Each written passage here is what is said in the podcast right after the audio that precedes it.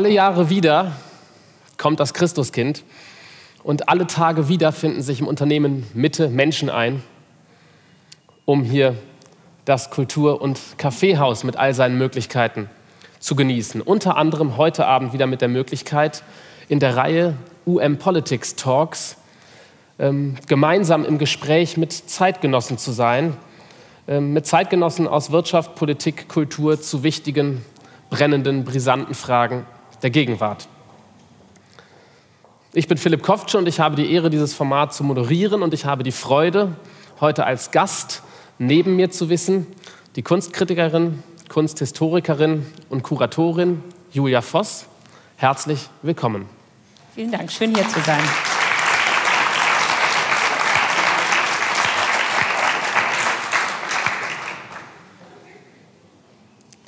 Das Thema des heutigen Abends lautet die Freiheit der Kunst.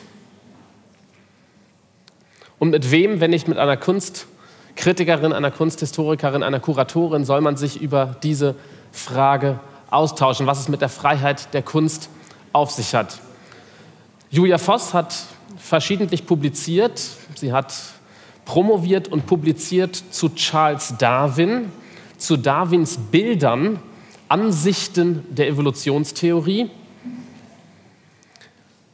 Dann ist sie bei Charles Darwin geblieben und mit Charles Darwin zu einem Schriftsteller gekommen, nämlich zu Michael Ende und hat über Darwins Jim Knopf und die eigentümliche Beziehung von Charles Darwin zu Michael Ende ein Buch veröffentlicht. Sie hat sich mit den Geschehnissen in und um das Museum herum befasst, hinter weißen Wänden, heißt eine Veröffentlichung. Und nicht zuletzt hat sie im Jahr 2020 eine große Hilma af Klint Biografie veröffentlicht, die Menschheit in Erstaunen zu versetzen. Da hat es dann bei einigen Zeitgenossen geklingelt.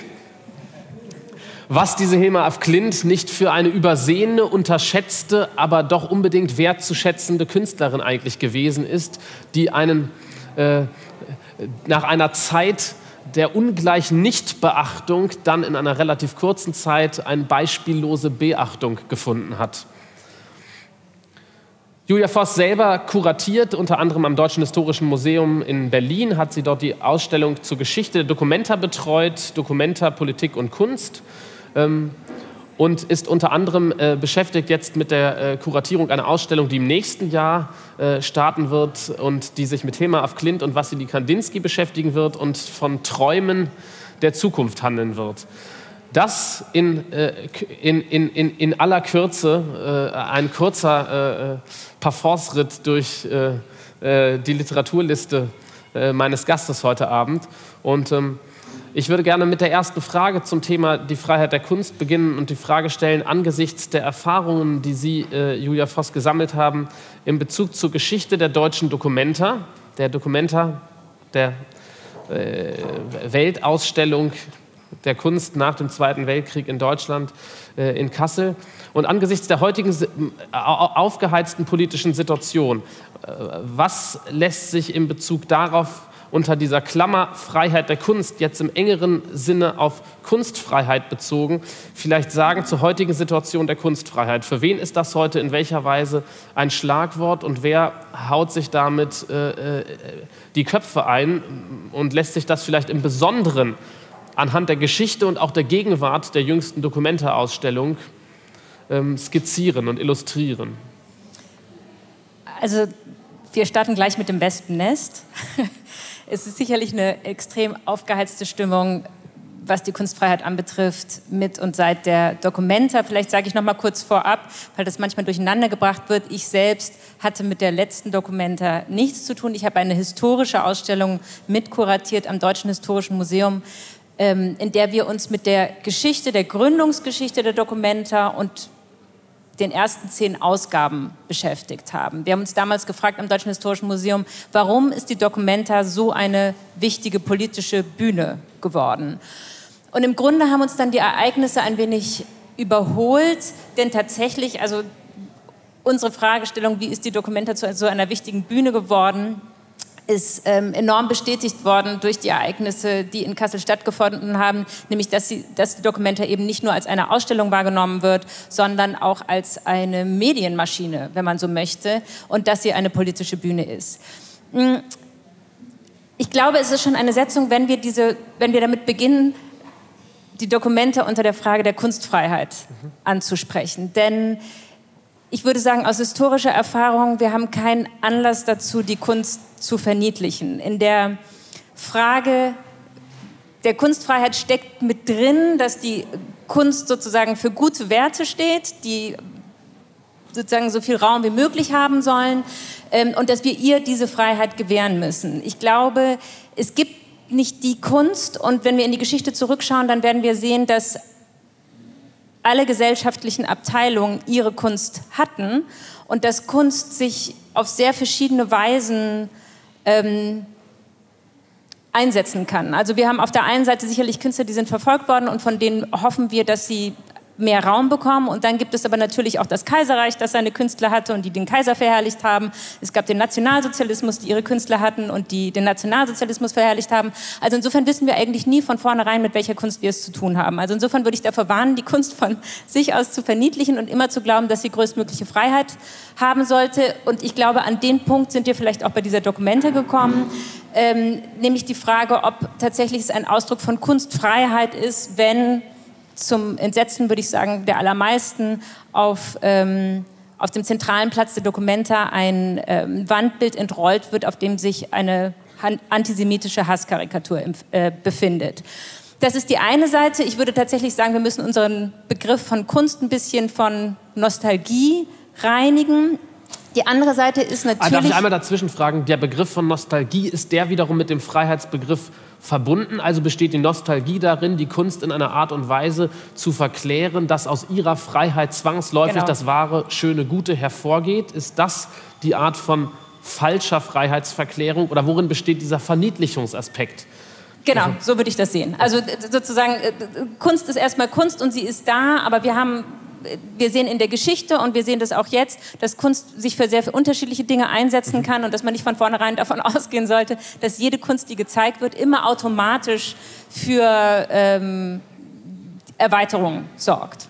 Sie kann auch eben, wie wir da gesehen haben, ähm, verletzend und äh, die Würde von Menschen angreifen. Also insofern ähm, auf der anderen Seite würde ich sagen, das ist die eine Seite der Geschichte. Auf der anderen Seite würde ich auch davor warnen, die ähm, Pressefreiheit in gleicher Weise nostalgisch zu sehen. Ich glaube, was auf der Dokumenta zusammenkam, war auf der einen Seite tatsächlich eine, ein, äh, Kunstwerke, von denen ich sagen würde, dass sie die Menschenwürde, dass sie die, oder die Würde von bestimmten Gruppen angegriffen haben und damit die Menschenwürde angegriffen haben.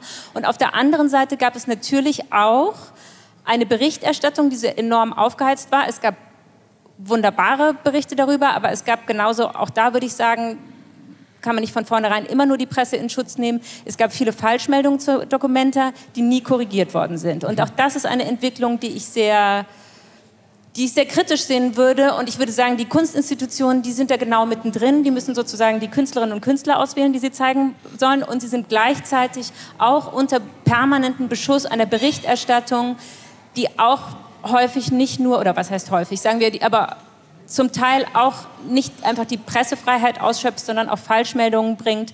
Ähm, und diese werden dann nicht mehr äh, äh, korrigiert. Das heißt, es gibt einen Missbrauch dessen, was ich als Kunstfreiheit und was ich als Pressefreiheit sehen würde. Und das ist, glaube ich, der Sturm, in dem wir uns gerade befinden.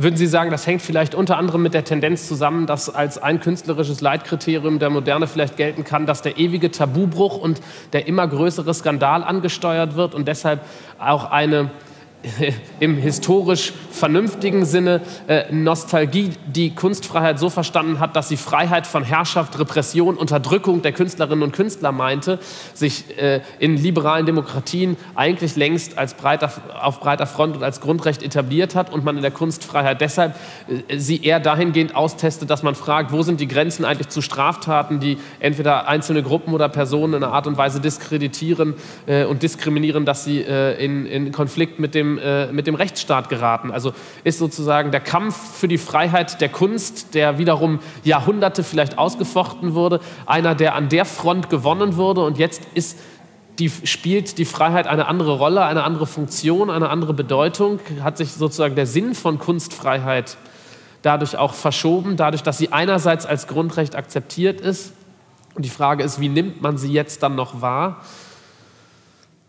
Ich, also ich glaube, wenn, wenn wir die Frage zu groß machen und wenn wir zu viele Bühnen uns gleichzeitig anschauen, dann ist sie fast unmöglich zu beantworten. Ich glaube, was bei der Dokumente passiert ist, ist, dass ähm, das politische Konf also das praktisch eine ganze Veranstaltung für einen bestimmten politischen Konflikt als Bühne dafür gekapert worden ist.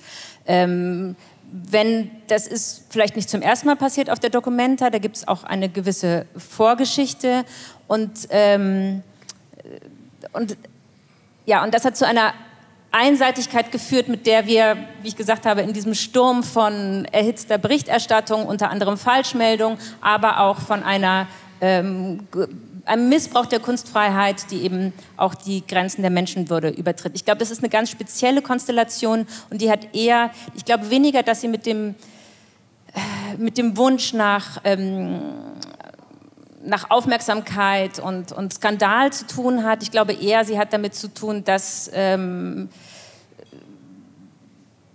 dass natürlich irgendwie, also dass, dass die dass die Dokumente sich immer als eine Weltbühne auch verstanden hat und ähm, insofern auch Konflikte dadurch ins Zentrum dieser Ausstellung kommen. Obwohl natürlich die Frage ist, also ich glaube, es ist auch ein Missverständnis zu glauben, dass das die einzig mögliche Repräsentation dessen, was im Rahmen der Dokumente als globaler Süden tituliert worden mhm. ist, mhm. dass das sozusagen der Lackmustest dafür war. Das mhm. ist, glaube ich, eine der, ja, eine der, der, der äh, falschen Sackgassen, in die bestimmte Formen der Berichterstattung uns getrieben haben. Also ich glaube, wir hatten ein ganz spezielles Kollektiv da. Die Ausstellung ist in eine ganz bestimmte Weise in eine Richtung gegangen. Aber es ist absolut möglich, eine internationale Ausstellung dazu machen, ohne dass ähm, der, der Konflikt von Israel-Palästina ähm, praktisch zum tragenden oder zur, zur einzigen Debatte dieser Schau werden muss. Ich will gar nicht länger bei der Dokumenta bleiben und es gibt unter dem Thema Freiheit der Kunst äh, sicher noch vieles weitere zu besprechen. Eine Frage aber noch zu diesem Topos Freiheit der Kunst als Kunstfreiheit und als juristische Dimension. Könnte man sagen, immerhin ist es vielleicht ein Problem, wenn nicht äh, die Suche nach Aufmerksamkeit, äh, die Lust an der Sensation und dem großen Tabubruch, dass es eine falsche Politisierung von Kunst gibt. Das habe ich jetzt aus Ihren Zeilen ein bisschen herausgehört. Wenn politische Debatten nicht künstlerisch verwandelt und in ästhetische Fragen transformiert werden, sondern die Kunst als, äh, als, als Stellvertreter Schlachtfeld bereitstehen soll zur Aushandlung von politischen Debatten, dass das nur zu, zu, zu, zu Ungunsten der Kunst ausgehen kann und damit auch äh, äh sozusagen äh, Konflikte mit der Kunstfreiheit äh, heraufbeschwört, könnte man das vielleicht äh, attestieren, dass es eine, eine, eine falsche Politisierung von Kunst geben kann. Ist das, das die Problemanalyse, die Sie ähm, äh, ja, da müssen dann natürlich tiefer reingehen und fragen, was, was ist daran falsch. Aber tatsächlich würde ich meinen, dass, ähm, dass die Kunstwerke, die dann auch die dann auch zur Debatte standen. Und ich glaube, es bestand große Einigkeit darüber, dass, äh, dass, dass ähm, das Bild, was eben groß entrollt worden ist auf dem zentralen Platz der Dokumente und was dann eben auch abgenommen worden ist, was eben diese antisemitische Karikatur im Zentrum hatte, ähm, dass das nicht der Ausdruck der Kunstfreiheit ist, ähm, für den eigentlich die Dokumente Garant bis dahin war. Und ich glaube, wie gesagt, ich glaube, es hilft uns dabei, tatsächlich auch ein bisschen in die Vergangenheit zurückzuschauen und sich eben zu fragen, ähm, die, die Dokumente ist sehr stark aufgeladen mit, diesem, mit, einem, mit einem politischen Begriff der Kunst, der sehr positiv mit der Geschichte der Bundesrepublik verbunden ist. Die Documenta ist gegründet worden in den 50er Jahren eben um einerseits für die Bundesrepublik Deutschland ein Zeichen zu setzen, dass man nämlich die Künstler, die man lange Zeit verfolgt hat, nun wieder zeigt und ihnen sogar eine große Bühne gibt. Und natürlich war das auch ein Fenster, das man öffnen wollte und in dem man sich präsentieren wollte im internationalen Kontext. Und es war natürlich gleichzeitig auch ein, ein Abwehrgestus ähm, gegen, im, im Kalten Krieg gegenüber Ostdeutschland, in dem man versucht hat, sozusagen sich abzugrenzen und zu sagen, Kassel ist der, in Kassel gibt es die Kunstfreiheit und ähm, auf der anderen Seite der Grenze gibt es sie eben nicht. Also das heißt, es war von Anfang an ein, eine enorm aufgeladene ähm, Situation und natürlich sind die Künst, also sind die Künste auf besondere Weise in Kassel protegiert worden in der Form, dass äh, die Dokumenta zu den Ausstellungen, glaube ich, weltweit zählt, die am stärksten durch öffentliche Mittel finanziert worden ist. Das ist zum Beispiel bei der Biennale anders, das ist ähm, bei vielen großen Kunstausstellungen anders. Und damit einher ging, ich würde sagen ab 1972, auch eine absolute freie Hand ähm, der Kuratorinnen und Kuratoren, die diese Dokumenta ähm, veranstaltet haben. Und ich würde sagen, vielleicht ist da etwas ausgereizt worden, vielleicht ist da auch ein Vertrauensverhältnis ausgereizt worden. Jedenfalls haben wir ähm, bei der vergangenen Dokumenta eben gesehen, dass, ähm, dass offensichtlich niemand mehr ähm, Rechenschaft dafür ablegen wollte, was an dieser Dokumenta schiefgegangen ist und dass man sozusagen, obwohl es viele Wünsche gab, darüber zu sprechen, ich war bei vielen dieser oder bei einigen dieser Gespräche auch dabei, es nicht dazu geführt hat, dass geklärt worden ist, ähm, wie es wie es dazu kam. Und da würde ich tatsächlich sagen, vielleicht müssen wir uns auch Gedanken darüber machen, welchen Begriff von Kunst wir haben. Welchen Begriff von Kunst hat man, wenn man sich als Kunsthistorikerin mit einer Figur wie Charles Darwin beschäftigt. Ich hatte gerade schon gesagt, es gibt drei prominente Figuren, die äh, äh in der äh, Auseinandersetzung von Julia Voss eine zentrale Rolle spielen. Charles Darwin auf der einen Seite, dann Michael Ende, der Schriftsteller, und äh, Hilma af Klint, die Künstlerin. Ähm, äh, wir waren gerade beim Verhältnis von Kunst und Politik und der Frage der Kunstfreiheit. Jetzt sind wir beim Verhältnis von Kunst und Wissenschaft und der Frage danach, was hat es da eigentlich mit Kunst auf sich und wie kommt eine Kunsthistorikerin dazu, sich mit Charles Darwin und der Evolutionstheorie zu beschäftigen? Über die Bilder. Ähm, was mich lange beschäftigt hat, dass ähm, wir tatsächlich, wenn wir über Evolution lernen, eigentlich diese mit diesen Welten erstmal über Bilder in Kontakt kommen. Also wir wachsen mit den ähm, Bildern von Dinosauriern auf. Wir kennen aus, ähm, aus Naturkundemuseen kennen wir riesige Stammbäume, die teilweise über ganze Wände wuchern. Wir, ähm, wir kennen diese Entwicklungsreihen aus Comicbüchern, aber auch aus Serien im Fernsehen, wo sich langsam zum Beispiel irgendwie ein Tier im Wasser zu einem Fisch entwickelt und dann an Land geht und dann ein Reptil wird. Und ich habe mich gefragt, wenn für mich das Denken, das Evolutionsdenken so sehr verbunden ist mit Bildern, wie war das im 19. Jahrhundert? Wie war das, und dann kommt man eben ziemlich schnell dazu, wie war das für Charles Darwin? Ähm, und tatsächlich hat mich insofern hat mich, haben mich die Bilder als Denkraum interessiert. Also wie, wie, denk, wie denken wir in Bildern und wie wurde die Evolutionstheorie im 19. Jahrhundert in Bildern gedacht? Ähm, und das hat dazu geführt, dass ich ins Archiv von Charles Darwin gegangen bin, was ein toller Ort ist und auch ein ein ganz besonderer Ort, weil es tatsächlich so ist, dadurch, dass von, schon zu Lebzeiten von Charles Darwin klar war, dass er ein ganz ein herausragender Wissenschaftler ist, hat die Familie sämtliche Zettelchen von Darwin aufgehoben. Das heißt, wir können Darwins Entwicklungs äh, ja, oder Darwins Reise hin zur Evolutionstheorie tatsächlich von, Natur, von sämtlichen, also durch sämtliche Notizbücher und Zettelchen und Aufzeichnungen und Briefe und Dokumente verfolgen. Ähm, das habe ich in der, im Archiv von Charles Darwin gemacht und war am Anfang ein wenig enttäuscht, muss ich sagen, denn Charles Darwin war ein ganz außerordentlich schlechter Zeichner. Ähm, was selten ist im 19. Jahrhundert. Die meisten Wissenschaftler im 19. Jahrhundert konnten ganz toll zeichnen, und zwar in dem Sinne, dass sie eben ein Tier vor sich, ein Blatt vor sich, eine Gewebestruktur oder so ähm, wirklich hervorragend naturalistisch abzeichnen konnten. Darwin malt wie jemand, wie ein Rechtshänder, den man äh, zwingt, mit links zu zeichnen. Also er, malt, er zeichnet wirklich schlecht. Und dann habe ich gesagt, okay, damit ist meine Vermutung, dass auch für ihn Bilder eine Rolle gespielt haben äh, könnten, vielleicht hinfällig. Und dann bin ich aber durch dieses wunderbare Notizbuch, was auch eine Zeit lang verschwunden war, ich weiß nicht, wer das von Ihnen mitbekommen hat, ein Notizbuch war gestohlen worden aus Darwins Archiv und war lange verschwunden und ist vor einigen Monaten in einer rosa Plastiktüte zurückgebracht worden. Also offensichtlich hat es sich nur jemand über mehrere Jahre entliehen. Ich weiß nicht. ähm, aber es gibt, genau, es gibt dieses wunderbare, inzwischen sehr berühmte Notizbuch von Charles Darwin, ähm, wo er tatsächlich eine Seite anfängt und da schreibt er oben I think. Und dann wechselt er ins Bild, um zu sagen, was er denkt und malt, was man sagen kann, sozusagen den kleinen, den, den, das Urdiagramm seiner Evolutionsdiagramme, nämlich ein kleines Diagramm, wo er einzeichnet, dass alles aus einem Ursprung sich entwickelt, sich verzweigt, dass es tote Enten gibt, das sind die ausgestorbenen Arten und dass es eben sozusagen in so Zickzacklinien sich immer weiter aufspaltende Arten gibt. Und das wiederum hat mich dann enorm motiviert, weil ich dachte, aha, hier ist jemand, und das ist ja tatsächlich wie im Bilderbuch, hier ist jemand, der muss von der Sprache, vom Text ins Bild springen, um das, was er sagen will, zu fassen. Und daran entlang ähm, bin ich dann den Wegen der Bilder gefolgt, ähm, die auch am Ende alle in seinen Schriften waren, sehr ungleich verteilt. Manche haben sehr wenige Bilder, manche haben sehr viele Bilder. Aber tatsächlich, glaube ich, kann man heute mit großer Sicherheit sagen, dass tatsächlich Darwin auch seine Evolutionstheorie in Bildern entwickelt hat.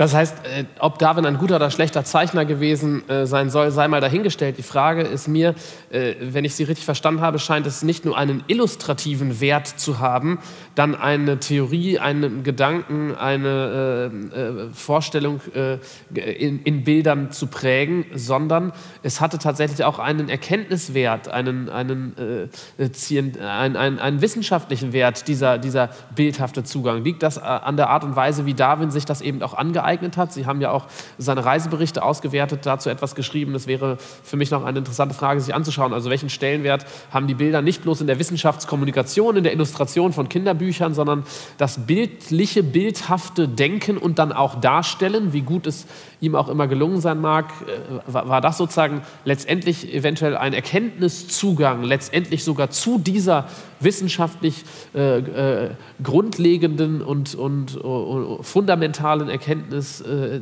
der Evolution der Arten. Ja, absolut. Also das, ähm, ich glaube, das wichtige Stichwort ist hier tatsächlich der Unterschied zwischen illustrativ und er war eben kein guter Illustrator, aber er war das, was wir vielleicht heute einen Konzeptkünstler nennen würden. Ähm, also er konnte, er konnte sehr komplexe Gedanken in wenigen Zeichen zusammenfassen und die praktisch im Bildraum dann entwickeln. Und ich glaube, tatsächlich ist sowas wie Entwicklung, wie Evolution ähm, etwas, was sich, also die Tatsache, dass sich etwas über mehrere Stufen zu etwas anderem entwickelt, lässt sich in Worten vielleicht weniger gut darstellen, als es sich in Bildern zeigen lässt. Und das war für ihn auch, also er hat praktisch in, in, in Bildern diese Modelle entwickelt. Du hast, äh, Sie haben eben nach der Reise gefragt. Charles Darwin, es gibt ja diese berühmte Reise mit der Beagle, die, über, die, er unternommen hat. Und auf dieser Reise hat er tatsächlich sehr viele Arten eingesammelt. Und lustigerweise während der Reise hat er diese, ähm, hat er viele dieser Arten falsch bestimmt. Er hat zum Beispiel auf den Galapagos-Inseln verschiedene äh, Vögel gesammelt, die er für unterschiedliche Arten gehalten hat, also zum und anderen äh, Amseln und äh, Finken und ähm, ähm, ach wie heißen die kleinen Zaun Zaunkönige, so. Ähm, und als er zurückkam, hat ihm tatsächlich ein Vogelkundler gesagt, nein, das sind alles Finken ähm, und die gehören alle zu einer Gattung. Ähm, und daraufhin hat er tatsächlich diese Vogelköpfe, die für ihn illustriert worden sind, ähm, unterschiedlich arrangiert, sodass sie eine Entwicklungsreihe abgegeben haben. Und das ist ein Bild, das er dann in der zweiten Auflage seines Reiseberichts veröffentlicht hat. Das heißt, man kann tatsächlich zuschauen, wie Darwin in Collagen aus Bildern, die es gab, neue Denkbilder geschaffen hat. Und es ist tatsächlich eben nicht etwas, wo er sozusagen was dann äh, im Nachhinein passiert, dass er sozusagen erst die, die Theorie entwickelt und dann im Nachhinein sich überlegt, in welchen Bildern könnte man das schön zeigen, sondern es ist umgekehrt. Es sind zuerst die Bilder da und es werden zuerst die Bilder arrangiert und es werden zuerst diese Gedankencollagen mit Bildern verfertigt ähm, und dann werden sie eben zu einer Theorie. Das heißt, insofern ist die Entdeckung der Evolutionstheorie ein ästhetisches Phänomen, weil Darwin genau hingeschaut hat. Oder die Grundlage seiner Theorie ist eine genaue Beobachtung, eine Wahrnehmung und ein Vergleich anschaulichen Materials, das er sich ansammelt im Laufe dieser Reise. Also eigentlich sozusagen eben kein mathematisches Gesetz. Die Evolutionstheorie fährt nicht als eine Gleichung, äh, als ein Fall des Apfels vom Stamm irgendwie ihm vor die Füße, sondern es ist letztendlich auch ein ästhetischer Vorgang, der in seiner letztendlichen Durchdringung ihn dann dazu führt. Verstehe ich das richtig? Dass man auch sozusagen, die, dass, es, dass er sozusagen Empiriker ist. Er ist eigentlich Empiriker.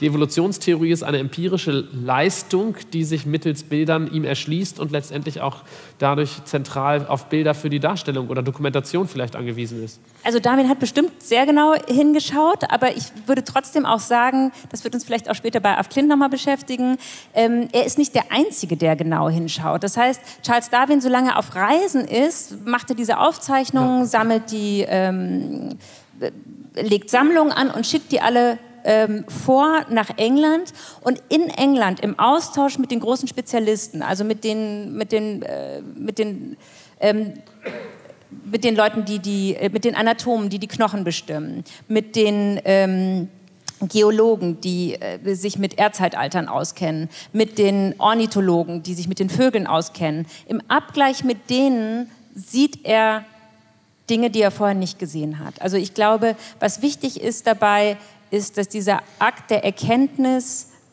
auf der Bildebene eine Art Collage ist. Mhm ähm, wo praktisch das Neue aus dem Zusammenfügen, aus dem originellen Zusammenfügen des Alten entsteht und dass der Akt des Erkennens auch ähm, eine Form des Austauschs ist. Also in dem Moment, wo sich Darwin mit all diesen Wissenschaftlern verbindet, mit diesen Sammlungen verbindet, wo all dieses Wissen geteilt wird, wo sich ausgetauscht wird, in dem Moment entwickelt sich die Theorie. Kommen wir vielleicht von Darwin zu einer weiteren Figur, an, den, äh, Sie, an, äh, von, von, an, die Sie sich dann erschließen von Darwin ausgehend. Ähm, nämlich Michael Ende. Und kommen wir von Bildern, die Darwin der Natur entlehnt und beobachtend und im Dialog mit den Experten dann auf Begriffe bringt und wiederum ins Bild setzt, ähm, zu Michael Ende, dem großen Schriftsteller des 20. Jahrhunderts, bekannt durch seine Kinderbücher unter anderem über Jim Knopf und Lukas den Lokomotivführer, Jim Knopf und die Wilde 13, Momo, die unendliche Geschichte. Ähm, Sie haben ein Buch geschrieben, das heißt Darwins äh, Jim Knopf was hat Charles Darwin mit Michael Ende zu tun und was haben die äußeren Bilder die für Darwin letztendlich in der Natur eine Rolle spielten und die er übersetzt in einer konzeptkünstlerischen Art und Weise zur Darstellung seiner, seiner, seiner Evolutionstheorie Theorie mit jemandem zu tun, von dem Sie schreiben, dass er als Weg nach dem Zweiten Weltkrieg nicht eine Aufklärung nach der Aufklärung, sondern eine Mythologie nach der Mythologie gesucht hat. Also sich entschieden hat, als Künstler, als Literat, als Schriftsteller das Bauen der inneren Bilder in einer bestimmten Bildersprache, in einer bestimmten Bildhaftigkeit aufzugreifen. Welcher Weg führt von Darwin wiederum zu, zu, zu Michael Ende und zu diesen ganz unterschiedlichen Umgängen mit, mit Bildern und zu der unterschiedlichen Freiheit vielleicht auch im Bezug eines solchen äh, Bilderensembles, einer solchen Bildcollage? Erstmal klingt es nach einer ganz unwahrscheinlichen Verbindung und tatsächlich ist es erstmal auf der Oberfläche ähm, eine Abstoßung. Also Michael Ende fand Darwin den Inbegriff des Übels. Ähm, das, Woran lag das? das lag daran, dass ähm, Michael Ende 1929 geboren worden ist und zur Schule gegangen ist, als die Nationalsozialisten die Schule fest im Griff hatten. Das heißt, ähm, es gab, glaube ich, kein Regime, keine Diktatur, die so stark wie die Nationalsozialisten ähm, die ihre ideologisierte Form der Naturlehre zur Grundlage der Schulbildung machen wollten. Und genau in diese, mm, in diese, da rein ist Michael Ende geraten, der eine Schule durchlaufen hat, die ihm versucht hat beizubringen, dass es sowas wie Herrenrassen gibt, dass es minderwertiges Leben gibt, dass ähm, dass der Stärkere sich durchsetzt und dass das angeblich alles Teil der Naturgesetzlichkeit ist ähm, und dass das sozusagen die Welt ist, die Natur ist, in der wir leben. Das heißt, er hat eine enorm ideologisierte äh, Version von Darwins Evolutionstheorie bekommen. Also im 19. Jahrhundert und bei Darwin sind viele verschiedene Elemente da. Es gibt natürlich auch Vorstellungen davon, oder das wird sehr stark aufgegriffen, ähm, dass es sowas wie, wie ähm, Survival of the Fittest gibt, ist es interessant, wie Darwin das selbst bestimmt. Darwin hat ähm, sehr ungewöhnliche Beispiele dafür, was Fitness für ihn ist. Also zum Beispiel wundert er sich darüber, dass ähm, Leute immer mal fragen, wie so mächtige Tiere wie die Mammuts aussterben konnten, weil die doch so groß und stark gewesen sind.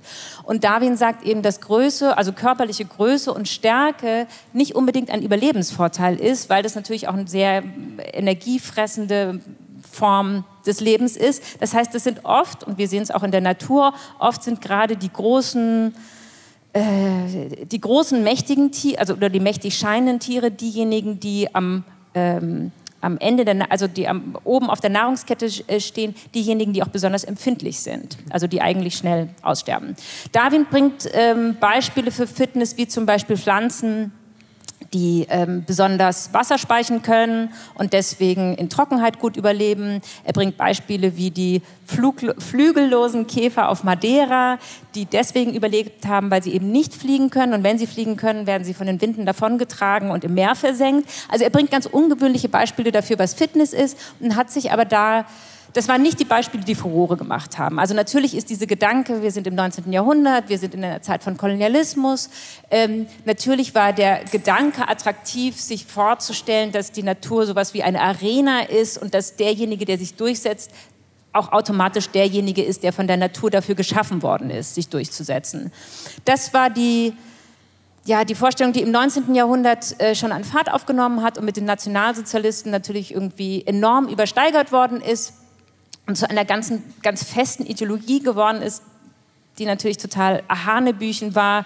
Ähm, auf der einen Seite haben sich die Nationalsozialisten darauf berufen, dass, dass sie äh, quasi aus einer Naturvorstellung heraus ähm, ableiten, ihre Werte ableiten. Auf der anderen Seite gibt es, glaube ich, keine normativere Diktatur als die Nationalsozialisten, keine andere ähm, kein anderes Regime hat so viele Gesetze erlassen. Also normalerweise muss man für Naturgesetze keine Gesetze erlassen. Die Naturgesetze sind da und ähm, normative Gesetze sind was anderes. Aber das ist die Schule, in die Michael Ende hineingeraten ist. Das ist vielleicht auch die Schule, die er karikiert, wenn er ähm, Jim Knopf und äh, Lukas, den Lokomotivführer, in die Drachenstadt fahren lässt ähm, und zu Frau Malzahn.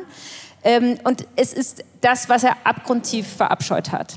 Und das war aber für ihn mit dem Namen Darwin belegt. Also insofern, ja. er hat diese Version, diese Version gelehrt bekommen und es war diese Version, wo er versucht hat, ähm, Gegengeschichten zu entwickeln.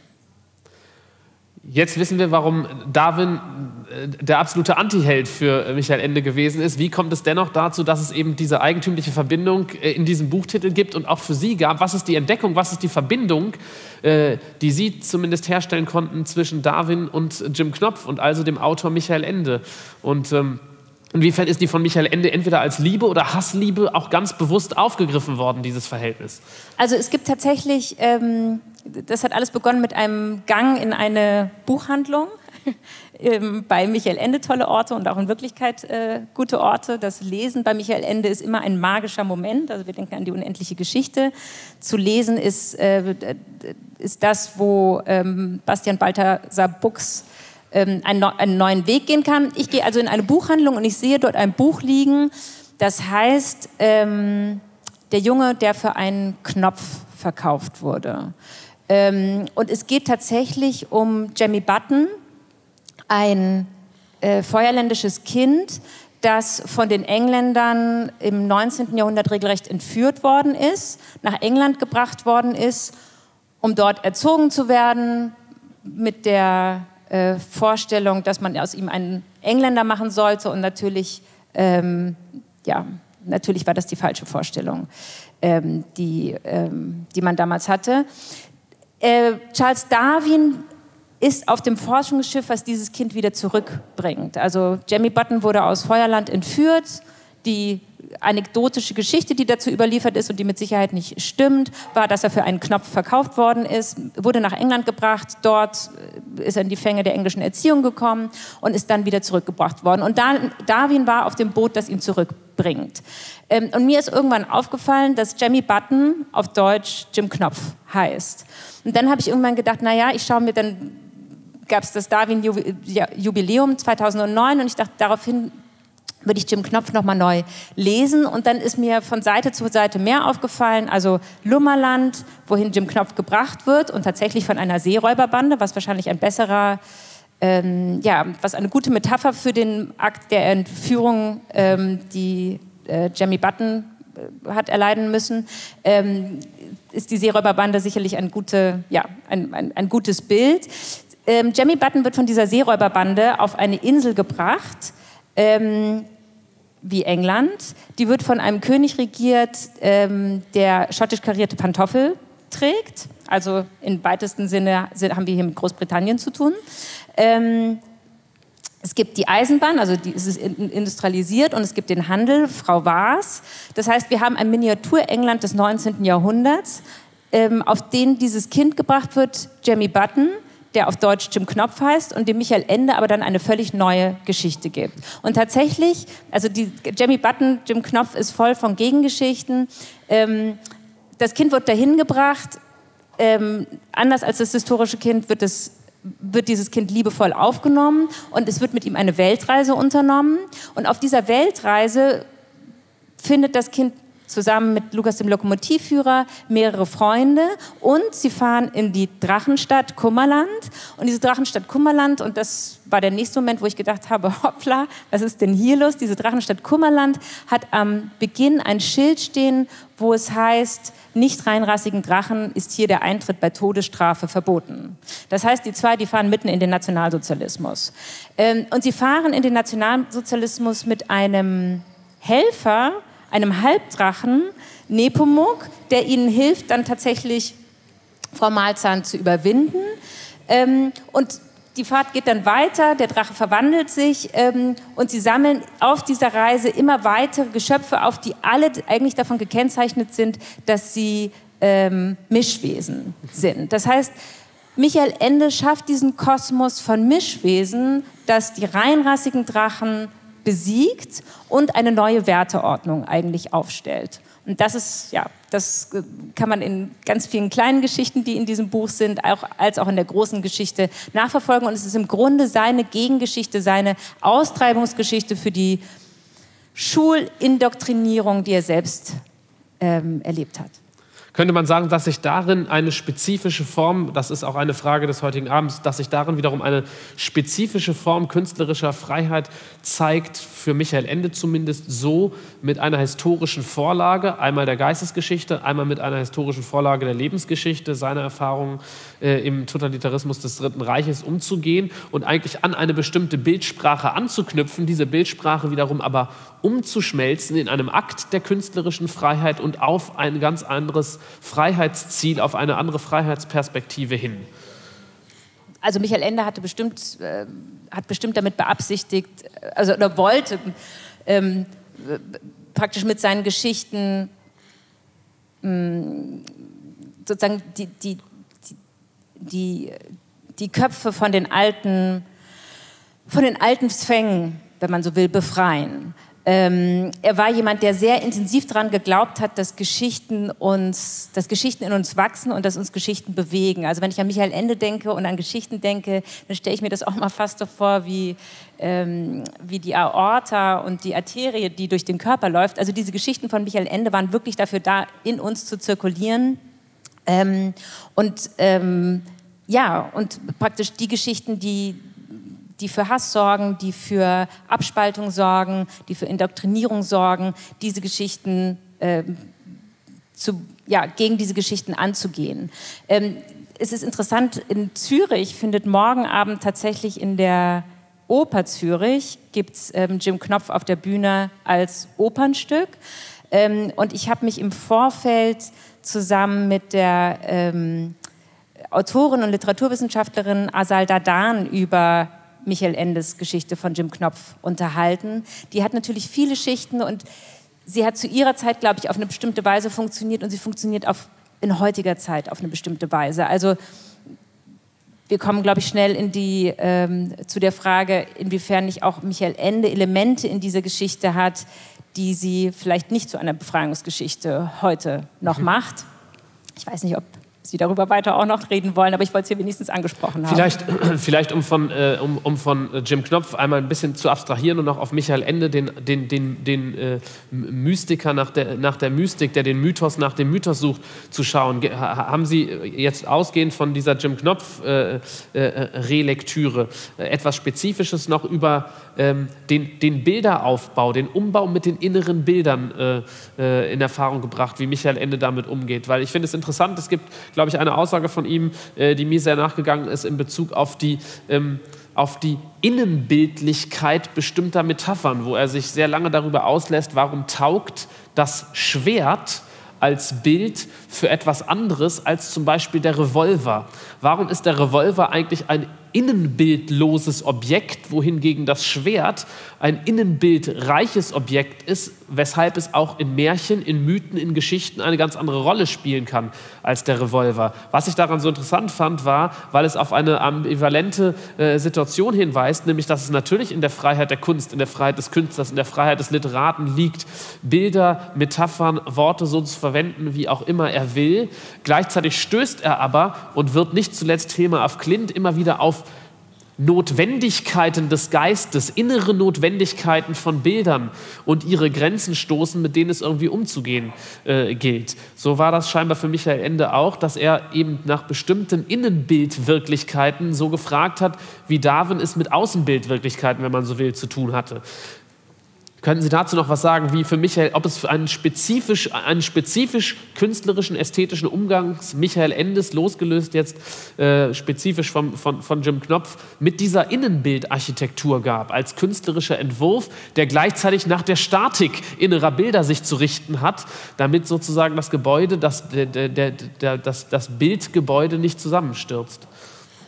Ich glaube, da wissen Sie zum Teil mehr als ich. Also zum Beispiel die Sache mit dem Schwert und dem Revolver ist mir neu. ähm, ich hätte wahnsinnig gerne gewusst, wie Michael Ende gearbeitet und wie er geschrieben hat. Er hat ja tatsächlich die Manuskripte zu Jim Knopf gibt es keine, also oder die sind ähm, gibt es nicht mehr. Ähm, und es ist auch nicht, also es ist nicht überliefert, ob er mit einem Zettelkasten gearbeitet hat, ob er, wie er seine Geschichten entworfen hat. Er hat sich auch sehr bedeckt dazu gehalten. Ich glaube, er wollte auch nicht, dass wir das wissen, ähm, weil er der Ansicht war, dass die Geschichten von sich aus wirken sollen. Also er wollte irgendwie keine, ähm, keine Zusatzmittel dazu geben. Tatsächlich hat, ähm, als ich über Michael Ende dann geschrieben hatte, ähm, habe ich ganz tolle Post von einer Leserin bekommen, die einen Schulbrief aufbewahrt hatte von Michael Ende. Sie hatte nämlich in der Schule, glaube ich, die unendliche Geschichte gelesen und dann hieß es, sie soll die Geschichte interpretieren und dann hatte sie sich was überlegt, war aber unsicher und hat tatsächlich an Michael Ende geschrieben und hat ihm geschrieben, dass sie die Geschichte dass sie sich überlegt, ob sie so und so auslegen könnte. Und da hat Michael Ende gesagt, er möchte gar nichts dazu sagen und er fände es am allerwichtigsten, was die Geschichte für sie bedeutet. Und ich glaube, Insofern Michael Endes Art zu arbeiten ist ein bisschen eine Black Box, aber vielleicht ist das ja im Allgemeinen Kreativität ist eine Black Box. Es gibt von Franz Marc den, den schönen Satz ähm, über das künstlerische Schaffen, dass es das künstlerische Schaffen, dass es Gedanken sind, die hinter einem Vorhang tanzen. Ähm, für mich ist Michael Ende so geblieben mit Gedanken, die hinter einem Vorhang tanzen. Wobei man ja fragen kann, ob er sich nicht doch spezifisch für den Tanz hinter dem Vorhang interessiert hat. Und das führt uns einerseits nochmal auf Darwin zurück und andererseits, glaube ich, auch schon zu der nächsten Protagonistin, Hilma af Klint. Nämlich in dem Buch von Ihnen über Darwins Jim Knopf gibt es ja ein Kapitel zum Thema Darwinismus und Sittlichkeit, wo es um einen äh, Aufsatz, um ein Kapitel äh, aus dem äh, philosophischen Hauptwerk Rudolf Steiners geht, die Philosophie der Freiheit. Was, äh, wenn ich mich recht erinnere, Michael Ende in ein Lesebuch aufgenommen hat und was er anempfohlen hat hat. Wenn Darwin ja die Hassfigur oder ein Antiheld für Michael Ende gewesen ist, inwiefern war es dann mit Steiner für Michael Ende möglich, eine spezifische Form von Darwinismus doch annehmen zu können? Oder worin steht für ihn die Leistung von Steiner, sich auf diesen Darwin in einer Art und Weise zu beziehen, dass er es für wert erachtet, sogar diesen Aufsatz in ein Lesebuch von ihm aufzunehmen? Und welche Bedeutung hat Steiner im Kontext dieses Evolutionsdiskurses dann für Michael Ende? Und wird er dann auch noch für Hilma af Klint haben, auf die wir dann zu sprechen kommen werden? Also ich glaube, mit, also was vollkommen klar ist, im 19. Jahrhundert, als Darwin, und er ist nicht der Einzige, als die Evolutionstheorie immer mehr Anhänger gewinnt, sich in der Wissenschaft langsam durchsetzt, gibt es ungelöste äh, Probleme, die damit einhergehen und wo auch Darwin relativ ähm, gut darin war zu sagen, das kann ich euch als Wissenschaftler auch nicht erklären. Ich kann sozusagen, da hört meine Expertise auf. Und eines dieser ungelösten Probleme können wir vielleicht die Seele nennen im 19. Jahrhundert. Die Frage nämlich, ähm, wenn es eine organische Evolution gibt, die sich immer weiterentwickelt, ist die Seele dann auch Teil dieser Entwicklung oder ist sie etwas anderes? Mhm. Ähm, das, Darwin hat da tatsächlich den Schritt zurück gemacht. Andere waren da ein bisschen brachialer und haben eben gesagt, natürlich, alles ist Materie und so weiter. Ähm, und insofern haben wir eine sehr lebendige Diskussion im 19. Jahrhundert dafür, äh, darüber, was die Seele und der Geist ist und wie das mit der Evolution zusammenhängen könnte. Und Steiner hat sich in diese, an Goethe geschult, ähm, als Herausgeber seiner naturwissenschaftlichen Schriften. Steiner hat sich in diese Diskussion am Ende des 19. Jahrhunderts eben auch eingeschaltet und hat im Grunde das, ähm, das Unvorhersehbare, Unvorhersehbare der Evolutionsgeschichte stark gemacht. Er hat nämlich gesagt, so wenig wir praktisch aus dem Fisch heraus das Reptil als nächste Stufe oder als eine mögliche Evolutionsstufe erahnen können, so wenig ähm, können wir auch die geistige Evolution voraussagen. Also insofern hat er gesagt, ja, es gibt auch eine Natürlich gibt es eine evolutionäre Entwicklung des Geistes, aber sie ist voller Überraschung, sie ist nicht determiniert, sie ist nicht vorherzusehen und sie hat kein zielgerichtetes Ende. Und im Grunde, glaube ich, war das auch, was ihn interessiert hat, sich bei dieser, an dieser Evolution des Geistes zu beteiligen. Und das war dann wie ein Befreiungsschlag wiederum für Michael Ende, der sozusagen dort eine Evolutionstheorie oder, oder eine Rezeption der darwinschen Evolutionstheorie wiedergefunden hat, die diametral zu dem Zwang und der, der, der, der, der, der, der Folgerichtigkeit der nationalsozialistischen Verballhornung jenes Ansatz geführt haben. Oder dass Steiner sozusagen ein Feld wieder freiräumt, was Darwin in Teilen auch frei gelassen hat, aber was ausgerechnet von, von, von, von Akteuren, die sich auf eine Evolutionstheorie meinten beziehen zu können, wiederum eigentlich deterministisch ähm, äh, vom, vom, vom Feld geräumt wurde. Ja, ich glaube, das war ein verblüffender Move. Ich bin mir sicher, dass Darwin sehr überrascht gewesen wäre, was Steiner aus seinen Theorien gemacht hat. Steiner hat sich auch eher auf Heckel berufen. Also im Grunde im, im deutschen Umfeld ist es eigentlich immer Heckel, ähm, auf den man sich beruft. Aber St Darwin wäre überrascht gewesen, und Steiner war der Ansicht, dass, äh, dass das eine mögliche Entwicklung aus der Evolutionstheorie sei. Jenseits des Freiheitsversprechens, was vielleicht Michael Ende bei Steiner ähm, gefunden haben mag, war eben meine Frage, äh, dass äh, es ja auch sein kann, dass um den Tanz äh, der Gedanken hinter dem Vorhang äh, äh, beobachten zu können oder ihn sogar erlernen zu können, das war das Bild, was Sie gerade gebracht haben, äh, nicht zuletzt viele Künstler sich unter anderem mit Steiner, seinen Schriften, seinem Werk, seinem methodischen Ansatz beschäftigt hat, wie man Erkenntnisse höherer Welten, höherer Bilderwelten, höherer geistiger Welten gewinnen kann. Nicht zuletzt Hilmar af Klint. Da fällt mir eben auch ein interessantes Motiv auf, was wir gerade hatten. Vielleicht schauen wir das eben noch einmal kurz an, dass es bei äh, Steiners Rezeption von Darwin ja eigentlich auch die interessante Dialektik von von Notwendigkeit und von Freiheit gibt. Es lässt sich rückwirkend eine Linie, es lässt sich rückwirkend eine Entschiedenheit aufzeigen und nachverfolgen und sogar die Bedingungen bestenfalls angeben, die zu einer bestimmten Entwicklung geführt haben. Das heißt aber nicht, dass sie zwangsläufig genau so und immer weiter und mit einem vorhersehbaren Ziel äh, vonstatten gehen wird. Ähm, wie ist das jetzt bei Hilmar af Klint in Bezug auf diese Dialektik von Freiheit und ähm, Notwendigkeit. Wir wechseln jetzt wieder das Themenfeld, wieder ein äh, scheinbar großer Bruch. Und dennoch würde ich sagen, können wir ihn moderieren über die Art der Frage, nämlich die Frage, wie ist eben dieses spezifische Verhältnis von innerer Logik der Bilder und eventuell von Determiniertheit, sogar durch Inspirationen, Inspirationen, die bei Hilmar F. Klint nicht abstrakt bleiben und irgendwie einer künstlerischen Inspiration äh, äh, äh entspringen sollen, sondern die bei ihr verbunden sind mit Wesen, verbunden sind mit Wesen, die Namen haben, verbunden sind mit Wesen, die bestimmte Charaktere Charaktereigenschaften haben und ähnliches, zu denen sie sich stellt, verhält. Man weiß gar nicht, ob als Akteurin, äh, als Rezipientin, ähm, vielleicht auch mit wandelndem Verhältnis im Laufe ihres Lebens, wäre auch noch spannend zu erleben. Und ähm, wie hängt das zusammen sozusagen mit, mit, mit, mit einer bestimmten Ambition, mit einem bestimmten Bestreben, auch methodischen Bestreben zum Beispiel von Steiner, ein solches Lauschen, ein solches Hören auf innere Stimme, auf Innenbildlichkeit zu kultivieren, zu schulen und aktiv zu betreiben? Also Sie legen da eigentlich genau den Finger in die Wunde. Ähm, äh, ganz am Anfang, als ich mich mit Hilma af Klint beschäftigt habe, gab es eine gewisse Enttäuschung über die, aber was ich auch damals nur als Erzählung kannte, über diese Erzählung, dass es diese Geistwesen gab, die zu ihr gesprochen haben und die ihr die Bilder und die sie beauftragt haben, diese Bilder zu malen. Ähm, und zwar bestand die Enttäuschung genau darin, dass ich Angst hatte, dass es keine Freiheit mehr da gibt. Also dass wir eine, ich hatte Bilder von ihr gesehen, die ich großartig fand, die mich beeindruckt haben und ich hatte plötzlich die Sorge, dass diese Bilder praktisch nicht in Freiheit entstanden sind, sondern als Aufträge. Mhm. Und das hat mich ähm, beschäftigt und am Anfang auch ziemlich gestört. Und dann habe ich irgendwann entschlossen, tatsächlich Schwedisch zu lernen, um diese Notizbücher selbst lesen zu können.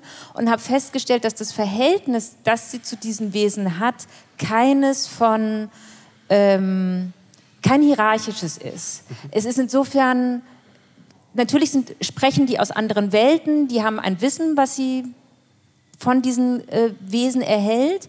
Aber diese Wesen sind eigentlich, ähm, umgeben sie eigentlich wie gute Geister. Also es sind nicht irgendwelche gruseligen Geister, es sind keine autoritären Geister, sondern es sind gute Geister, ähm, die sie eigentlich anspornen und motivieren, ihre Kunst weiterzumachen und ihr sowas wie Anregungen geben. Das heißt, es ist ein Dialog. Ähm, und ab dem Moment, wo ich das verstanden habe, muss ich sagen, ähm, ist auch von mir der, vielleicht der Zwang abgefallen zu versuchen, diese Geister wegzuerklären. Also ich glaube, in, in den ersten Artikeln, die ich in der Zeitung geschrieben habe, so 2008 fing das an, ähm, habe ich auch noch gedacht, na ja, wir sagen sozusagen, sie hat das Geister genannt, aber im Grunde war es für sie ein Mittel, ähm, Dinge zu wagen, die man ihr sonst als Frau nicht zugestanden hätte. Und als ich aber verstanden habe, dass diese, diese, dieser Rat von Geistern, der sie umgibt und die mit ihr sprechen, manchmal auch auf rätselhafte Weise, ähm, dass, dass der sie nicht versucht irgendwie zu bestimmen oder in ihre Freiheit einzugreifen, hatte ich auch nicht mehr die Notwendigkeit, das wegerklären zu müssen. Konnte ich es einfach so akzeptieren und im Grunde ist es für mich jetzt einfach wie so eine, wie eine Geschichte, die ich akzeptieren kann, ähm, die eben zu ihrer Kunst dazugehört. Was nicht heißt, dass man praktisch ihre Bilder sehen muss und auch diese Geister dann akzeptieren muss. Im Gegenteil, sie hat selbst zu Lebzeiten nie versucht, irgendjemanden zu missionieren und von der Existenz dieser Geister zu überzeugen. Das hat sie irgendwie wie eine Privatsache fast behandelt, aber sie war sich sicher, dass die Bilder, die sie malt, ähm, einen Wert und eine Bedeutung haben, der auch für andere Menschen existiert. Das heißt, man muss nicht das ganze System übernehmen, sondern es, äh, das Angebot ist praktisch in diese Bilder wie in Portale einzusteigen. Aber würden Sie sagen, in dieser fehlenden Missionierung liegt wiederum auch schon der Grad der Freiheit begründet, den sie zu diesen Geistern hatte? Weil ich will noch mal auf diesen einen Satz, den Sie gerade gesagt haben, zurückkommen. Sie sagten, es hätte sie gestört oder hat sie gestört, solange sie die Empfindung hätten, äh, gehabt haben, es könnte sich um so etwas wie Auftragskunst der geistigen Welt äh, gehandelt haben. Was, was, was missfällt Ihnen bei dieser Art von Auftrag? Michelangelo hatte auch Auftraggeber und sind die größten Kunstwerke durch, äh, durch den Klerus und, äh, äh, und, und den Adel beauftragt worden und äh, dabei hatte bestenfalls der Künstler kein Problem und wir heute haben damit auch kein Problem. Was, ist, was, was war sozusagen der Stachel im Fleische äh, bei der Frage nach, nach, nach, nach dem Auftrag? Das ist insofern, würde ich sagen, eine sehr wichtige Frage, weil Sie sagten am Anfang auch einmal ganz kurz, es stellt sich wirklich die Frage, was für einen Begriff von Kunst man hat. Sie merken, die Fragen werden heute Abend nicht kleiner, sondern größer. Ähm, die Frage nach dem Auftrag ist letztendlich ja eine Frage nach der Autorschaft, nach der Urheberschaft, nach der künstlerischen äh, Autorität. Deshalb ist für mich die Frage so relevant. Ähm, was, was, was hat sie äh, äh, äh, grübeln lassen, zweifeln lassen, verzweifeln lassen beinahe bei der Frage nach der Auf Auftraggeberschaft? Also, ich glaube, Auftragskunst und Auftragskunst ist sehr unterschiedlich. Ich glaube, die meiste Zeit, wenn wir von Auftragskunst sprechen, dann meinen wir eben, dass es eine relativ unoriginelle Umsetzung dessen ist, was ja. in Auftrag gegeben worden ist. Natürlich waren die allermeisten Künstler der Kunstgeschichte bis weit ins 19. Jahrhundert hinein Auftragskünstler. Ähm, trotzdem bewundern wir, glaube ich, diese Künstlerinnen und Künstlerinnen in dem Moment, wo wir das Gefühl haben, sie gehen über diesen Auftrag hinaus. Sie machen da was Eigenes. Ähm, das ist ja, also sie haben, sie nehmen etwas an und entwickeln es dann weiter und machen es zu ihrem eigenen. Ähm, und wahrscheinlich ist ähm, Hilmar af Klins Verhältnis zu den Geistern, diesen Mittlern, die ja nochmal zwischen einer anderen e Ebene stehen, vielleicht gar nicht so unähnlich wie das von Michelangelo zu seinen Auftraggebern. Hat sich denn das Verhältnis von Hilmar F. Klint zu diesen Geistern, die sie beschreibt, hat sich das im Laufe ihrer Werkentwicklung wiederum verändert und verwandelt? Gibt es da sozusagen, sozusagen die, Bezie die Beziehung, die sie zu dieser sie umgebenden geistigen Welt hat und deshalb vielleicht auch der Freiheitsgrad? Würden Sie sagen, gibt es da eine Entwicklung innerhalb dieser Beziehung? Ja, es werden mehr. Es werden mehr. Ja, und, wie, und das Verhältnis? Ähm, also es, wenn wir den Notizbüchern folgen, dann gibt es praktisch am Anfang gibt es einige Namen, die auftauchen. Ich nenne mal ein paar: Ananda, Amaliel, Gregor. Wir sehen auch, das sind unterschiedliche Kulturkreise. Ananda ist der Lieblingsschüler von Buddha gewesen. Gregor ist ähm, es gibt, also in der christlichen Geschichte gibt es viele äh, Gregors, es gibt Georg, also das heißt, da kommen auch zwei verschiedene Kulturkreise zu, äh, zueinander.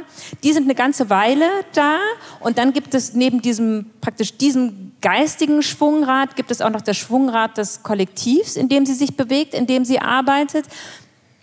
Ähm, und äh, das sind erst die fünf Frauen, danach werden es, ähm, werden es elf Frauen und gegen Ende der 1910er Jahre ist es vor allen Dingen eine Frau, Thomasine Andersson, mit der sie auch nach Dornach ähm, häufig fährt, mit der sie im ständigen Austausch ist und die praktisch dieses Schwungrad der, ähm, ja, des Verbindens, Entdeckens, ähm, Veränderns mit ihr betreibt.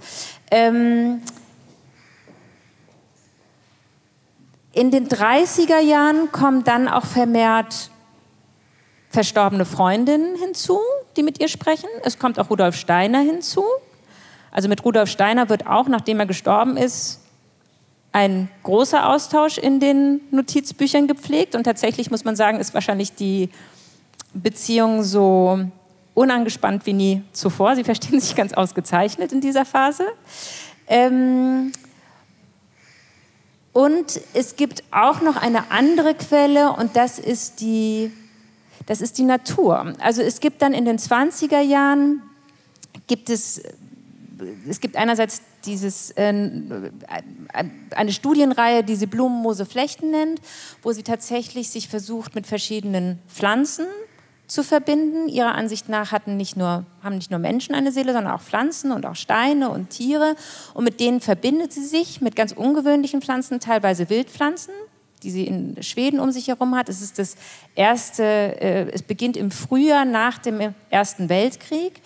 Ähm, teilweise sind es kultivierte Pflanzen, wie zum Beispiel die Sonnenblume oder die Tulpe, und teilweise sind es auch ganz ähm, eigen, ja, ungewöhn, noch ungewöhnlichere Organismen, wie zum Beispiel die Flechte. Die Flechte, von der wir heute wissen, dass sie aus zwei Organismen besteht, was man im 19. Jahrhundert auch schon herausgefunden hatte. Und bei Hilmar af Klint ist tatsächlich auch die Flechte, steht immer für Eigenschaften und ihren Gegenteil. Also es gibt bei ihr offensichtlich auch eine Ahnung davon, dass sie es mit einem Doppelorganismus zu tun hat. Das heißt, Hilma af Klint ist eigentlich, also Hilma af Klint ist ja in ständiger Bewegung. Sie ist ständig darauf aus, mit ihrer Kunst eine Verbindung zu schaffen eine, in, ein, in, eine Welt, die vorher nicht zugänglich war. Und das ist, da gibt es ein geistiges Reich, in dem es auch Geister gibt, da gibt es ein jenseitiges Reich, in dem es Tote gibt und es gibt das große lebendige Reich der Schöpfung, was bei ihr aber auch Steine mit umfasst. Ähm, und mit all diesen, ja, also im, im, im Grunde ist, ja, mit all diesen Entitäten geht sie mit ihrer Kunst Verbindung ein und es werden tatsächlich im, im Laufe ihres Lebens immer mehr. Ganz am Anfang Ihrer Hilma af Klint-Biografie räumen Sie mit fünf Mythen auf äh, in Bezug auf Hilma af Klint. Und ein Mythos besteht, wenn ich mich recht erinnere, darin, dass Sie sagen, Hilma af Klint hat nicht bloß Kunst um der Kunst willen betrieben, sondern hatte sehr wohl mit der Kunst ein Ziel, zielend auf eine andere, auf eine bessere Gesellschaft. Wir neigen uns schon dem Ende des Gesprächs, deshalb würde ich sagen, ist das eine Baustelle, die ich gerne noch einmal mit Ihnen gemeinsam betreten würde. Woraufhin haben Michael Ende, woraufhin haben Rudolf Steiner, woraufhin hat äh, Hilmar af Klint, woraufhin haben in der entsprechenden Folge und in Bezug auf Steiner auch Joseph Beuys die Kunst aus sich heraustreiben wollen, und ähm, bleiben wir am Beispiel einfach bei Hilmar af Klint. Wo würden Sie sagen, hat Hilmar af Klint mit dieser Art von Kunst hingezielt? Worauf, wo, wohin ging dieser Wurf? Und äh, sind wir ihm heute näher? Vielleicht dadurch, dass Hilmar af Klint auf eine Weise entdeckt, wiederentdeckt wurde, wie es ja nicht zu erwarten gewesen ist. Was sagt uns sozusagen Ihre Ambition angesichts Ihres jetzigen Erfolges? Ähm, Hilma af Klint hat sich sicherlich nicht vorgestellt, dass sie mit ihren Gemälden eine Kunst schafft, die, sagen wir, zum Beispiel einfach nur als Ziel hat, einen neuen Stil einzuführen, sowas wie die Abstraktion als Stil, ähm, sondern tatsächlich, glaube ich, war es eine Lebensform und es war auch wirklich der Versuch, die Möglichkeit zu teilen, ähm, in, ähm, sich mit sich zu verbinden mit der Welt, in der man lebt. Und ich glaube, ähm, wenn man sich anschaut, in welchen Zeiten äh, Kandinsky, sage ich jetzt schon, in welchen Zeiten Af Klint äh, gelebt hat, ähm, sieht man sehr schön, was das Gegenteil ist. Ähm, Hilmar Af Klint hat zwei Weltkriege erlebt. Schweden war neutral.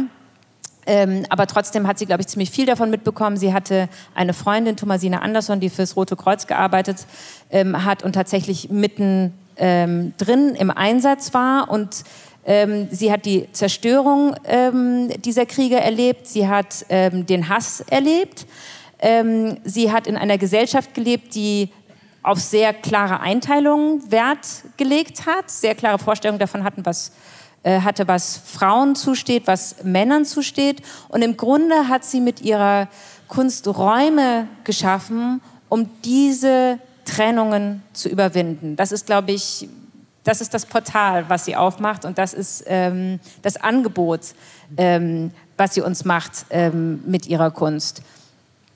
Ähm, und sie hat selbst sehr ungewöhnlich gelebt. Also sie hat ja in einem, ähm, im, äh, immer mit Frauen zusammengelebt äh, und ich zögere fast zu sagen, sie hat immer mit Frauen zusammengelebt, weil die alle der Ansicht waren, ähm, dass es im Grunde unsinnig ist, über sie nur als Frau nachzudenken, sondern dass sie mehrere Inkarnationen durchlebt haben und insofern genauso Männer wie Frauen gewesen sind. Und im Grunde diese Geschlechterdichotomie für sie ein ein, ein abstruses Konzept war. Und das, ich glaube, dass sie das zu Lebzeiten leben konnte, hing eben mit diesen Frauen in ihrer Umgebung zusammen, hing damit zusammen, dass sie ähm, diese Kunst geschaffen hat. Und sicherlich hat sie vor, sich vorgestellt, als sie ihre Kunst der Zukunft vermacht hat und eben ähm, verfügt hat, dass ihre Bilder erst 20 Jahre nach ihrem Tod gezeigt werden, wieder gezeigt werden dürften, ähm, war sie der Ansicht, dass die Zeitgenossen nicht das letzte Wort haben sollten, dass die Zeitgenossen nicht das richtige letzte Wort gehabt hätten und dass ein neuer Versuch gestartet werden sollte. Es hat dann nicht 20 Jahre, sondern 70 Jahre gedauert. Wie es mit den Träumen der Zukunft weitergeht, unter anderem von Hilmar Klint, kann man dann nächstes Jahr in der Kunstsammlung Nordrhein-Westfalen anschauen. Eine Frage bleibt mir noch für heute Abend. Ähm, mit der Frage des Auftraggebers hatten wir es schon mal angerissen und mit der Frage nach äh, dem Begriff von Kunst am Anfang war es auch schon mal kurz auf dem Tableau. Braucht die Kunst den Künstler, braucht die Kunst die Künstlerin oder kann Kunst auch KI? Also wohin, wohin entwickelt sich die Kunst? Wir warten jetzt die Träume von der Zukunft, die Hilmar af Klint vielleicht auch angerissen hat und äh, ich würde sagen, da könnte man sagen, da weist die Freiheit der Kunst auch auf eine Kunst der Freiheit.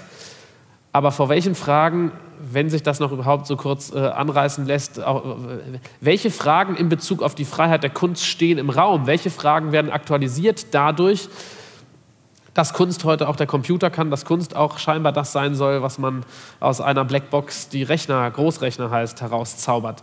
Ist Kunst sozusagen nur ein Output-Produkt, was man ins Museum hängen kann und der, der, der, der, der Input ist irrelevant und es waren mal Menschen und es sind vielleicht manchmal Geister, aber es kann auch die Blackbox sein oder wie, ver, wie verändert, wie verwandelt sich die Anwendung des Kunstbegriffs im Kontext künstlicher Intelligenz? Also ich möchte gar keine Entwicklung den Riegel vorschieben. Ich gehe davon aus, dass ich glaube, dass ich persönlich hänge daran, dass, ähm, dass es jemanden gibt, der diese Kunst produziert. Ähm, ich glaube, ich bin, ich weiß nicht, ob es immer nur Menschen sein müssen. Ich bin auch dafür offen, dass es zum Beispiel Tiere gibt, die Kunst produzieren. Ähm, ich glaube, dass mit KI tolle Sachen gemacht werden können. Ich habe jetzt gerade kürzlich ein ganz tolles ähm, Bericht gelesen über ähm, KI, die eingesetzt wird, ähm, um die Sprache von Buckelwalen zu erforschen.